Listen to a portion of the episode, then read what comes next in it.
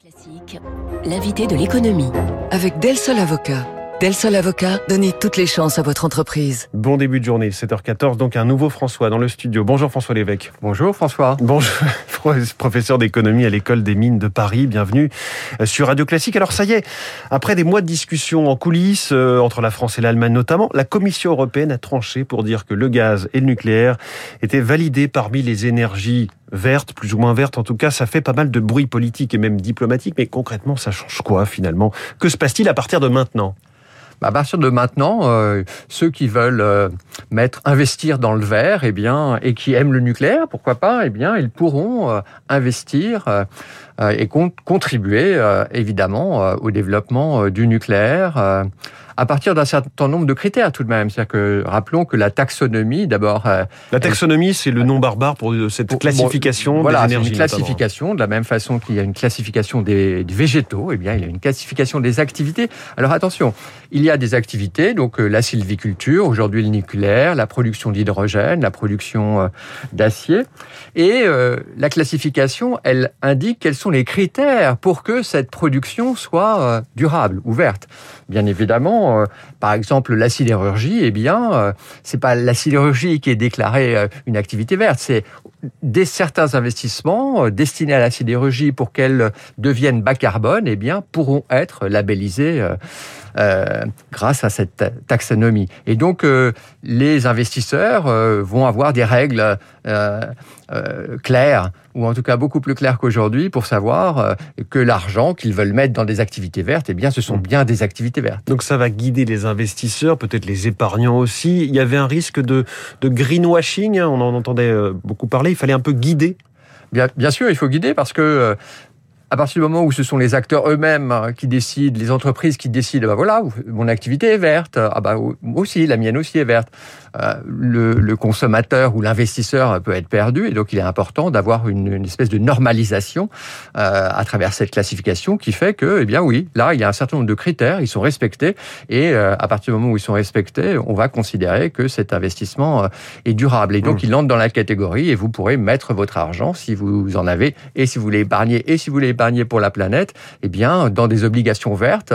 Et derrière, il y aura toute une, toute une flopée de critères qui vous rassureront et qui vous garantiront, qui vous garantiront qu'il s'agira bien d'un investissement qui mmh. contribuera qui contribuera à améliorer la planète. Mais les enjeux à venir sont, sont colossaux, les montants vont exploser. Voilà, les montants vont exploser. Euh, la transition, euh, c'est pour l'Europe 350 euh, milliards d'investissements chaque année. donc ce sont des sommes colossales. Et l'idée, effectivement, de cette taxonomie, elle est d'orienter les investissements vers des investissements pour réussir la transition. Et qu'est-ce que ça change concrètement pour EDF, François Lévesque? Eh bien, pour EDF, si EDF veut émettre des obligations vertes, eh bien, elle pourra émettre des obligations vertes. Et donc, ce qui change pour EDF, c'est des possibilités de financement beaucoup plus faciles, euh, elles auraient été très difficiles à partir du moment où euh, le nucléaire n'aurait pas été inclus. Pourquoi? Parce que, eh bien, euh, les investisseurs vont privilégier dans les années qui viennent les investissements verts. Et donc, si vous votre activité n'est pas considérée comme durable, si on leur dit que le eh nucléaire c'est du passé, c'est compliqué d'investir c'est compliqué d'investir et puis, comme vous le savez aussi, c'est assez long de construire des centrales nucléaires et c'est coûteux. Et on avait dit que EDF avait été fragilisé et ses investissements menacés à cause, on en a beaucoup parlé, hein, du blocage des tarifs, là, 1er euh, février, à plus 4%. La mesure coûte 8 milliards d'euros à EDF. Avec cette taxonomie, on, règle le problème en quelque sorte. En tout cas, on dit qu'il n'y a pas ce problème. Les 8 milliards, c'est quelque chose, mais, mais en tout cas, il y aura de l'investissement. On va le trouver, cet argent. On règle pas le problème dans la mesure où... Euh, le problème d'EDF, c'est quand même d'avoir un actionnaire public euh, qui euh, mène l'entreprise à U et à Dia, qui tantôt lui demande de, euh, de contribuer à l'emploi, tantôt lui demande de construire et d'investir dans telle direction, tantôt. Et donc, quand l'objectif d'une entreprise change tous les six mois, parce que là, vous avez un actionnaire qui est plutôt velléitaire, c'est assez problématique. Mmh. Et quand vous avez un actionnaire qui cherche à privilégier les clients de l'entreprise plutôt que les actionnaires, c'est-à-dire vous et moi, puisque en fait, EDF est une entreprise entreprises publiques. Et donc, mmh. nous sommes tous actionnaires. Et pour en revenir à cette taxonomie, cette classification, est-ce qu'on était obligé finalement de, de créer comme ça un label, alors qu'on sait très bien que l'Allemagne ne va pas arrêter tout de suite ses usines, ses, ses, ses centrales à, gaz, et que la France va pas arrêter tout de suite ses, ses centrales euh, nucléaires? Est-ce qu'il y avait besoin de le valider par un texte un petit peu euh, bruxellois Comment c'est les faire? Oui, il y a besoin de euh, faire en sorte que euh, les euh, entreprises polluantes, hein, et le nucléaire est une entreprise polluante dans le sens où elle produit des déchets nucléaires, et donc faire en sorte que les entreprises polluantes puissent investir afin de réduire leur impact environnemental et que les investissements soient dirigés vers mmh. ces technologies nouvelles pour réduire l'impact sur la planète, eh bien, c'est très important. Certains disent que les échéances fixées dans cette taxonomie sont trop proches. Il faut avoir lancé les permis de construire pour les nouvelles centrales avant 2045. Bon, pour les néophytes que je suis en termes de permis de construire de centrales nucléaires, on se dit que 2045, on a le temps de les, mettre sur pied, ces permis de construire. Alors on a le temps, euh, oui et non. Hein. Euh, aujourd'hui, les délais, 23 ans quand même. voilà, les, les, délais, oui, mais avant la première pierre, il va se passer quand même 5, euh, peut-être 10 ans lorsque c'est un nouveau design de centrale nucléaire, par exemple, pour qu'il soit homologué par les, par les autorités de sûreté. Mais les règles d'aujourd'hui euh, euh, qui sont fixées, euh, elles sont pas fixées dans le marbre définitivement. Rappelez-vous, en France, il y a même eu une loi qui indiquait que on atteindrait 50% de nucléaire seulement mmh. à l'horizon 2025. Et eh bien évidemment, la loi a été changée parce que c'était complètement irréaliste de faire en sorte d'atteindre cet objectif. Mmh. Le compromis euh, politique, François Lévesque, et donc économique aussi, hein, est-il tenable? On sait que l'Autriche porte plainte contre cette taxonomie. Nous, ça nous paraît euh, relativement évident. En tout cas, il n'y a pas forcément un consensus, mais le nucléaire est vraiment dans le paysage français. En revanche, du côté du Luxembourg, de l'Autriche et même de l'Allemagne, le nucléaire fait hurler.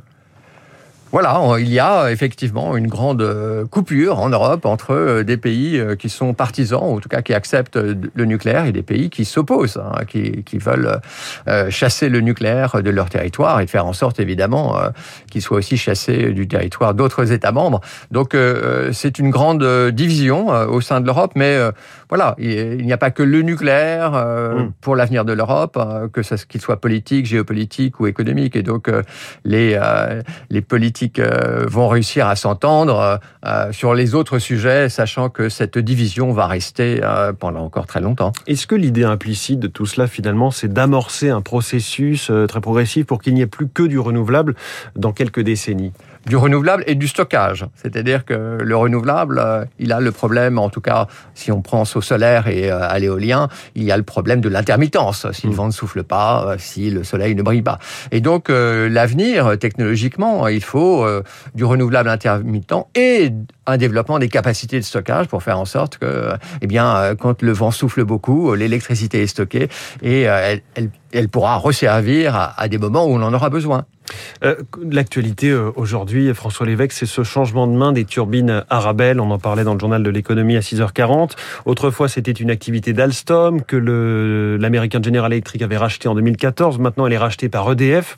Comment euh, faut comprendre ou interpréter ce changement de main à plusieurs reprises? Bah, il faut comprendre que dans le monde nucléaire, euh, on n'a pas eu au cours des 20 dernières années euh, un marché extrêmement florissant et donc les équipementiers euh, se retrouvent sur avec des faibles taux de croissance et donc ils peuvent considérer que dans leur portefeuille cette activité-là ne les intéresse plus. C'est le mmh. cas de, de, General Electric et, évidemment en revanche des acteurs comme EDF qui sont très impliqués dans le nucléaire, eh bien ils vont racheter cet actif-là pour éviter que il, soit euh, en perdition ou euh, qu'il soit euh, mal géré. Et donc, mais la grande nouveauté, effectivement, c'est qu'EDF, et on l'a vu déjà avec le rachat d'une partie d'Areva, EDF est devenu un manufacturier. EDF est devenu un industriel, alors, qu'auparavant, EDF était simplement un, producteur d'électricité. Emmanuel Macron doit annoncer si l'agenda international le permet, ses intentions en matière justement de construction de nouvelles centrales ce jeudi. Il doit le faire, c'est le bon moment? Je serais beaucoup plus prudent dans le sens où l'engagement de la France est très important et du président pour dire qu'il y aura de la construction de nouveaux réacteurs. En revanche, euh, décider dès maintenant qu'il y en aura 6 ou 12, euh, en que le, qu'ils démarreront en 2035, non, là, il faut être sérieux. il y a encore des travaux qui doivent être menés pour savoir quels vont être les coûts. il faut continuer de, de travailler. et donc dire aujourd'hui Et fixer le nombre de réacteurs euh, me paraît euh, très très très lié à une campagne électorale où chacun doit, doit mettre des objectifs euh, chiffrés. Mais ce qui est très important, c'est l'engagement de construire des nouveaux réacteurs. Et en fonction de l'évolution des coûts, on verra le nombre et de la technologie, et on verra le nombre qu'il faut qu'on en construira. L'expertise ce matin de François Lévesque, professeur d'économie à l'école de mines de Paris. Merci beaucoup et Merci bonne journée. Il est 7h24 sur Radio Classique.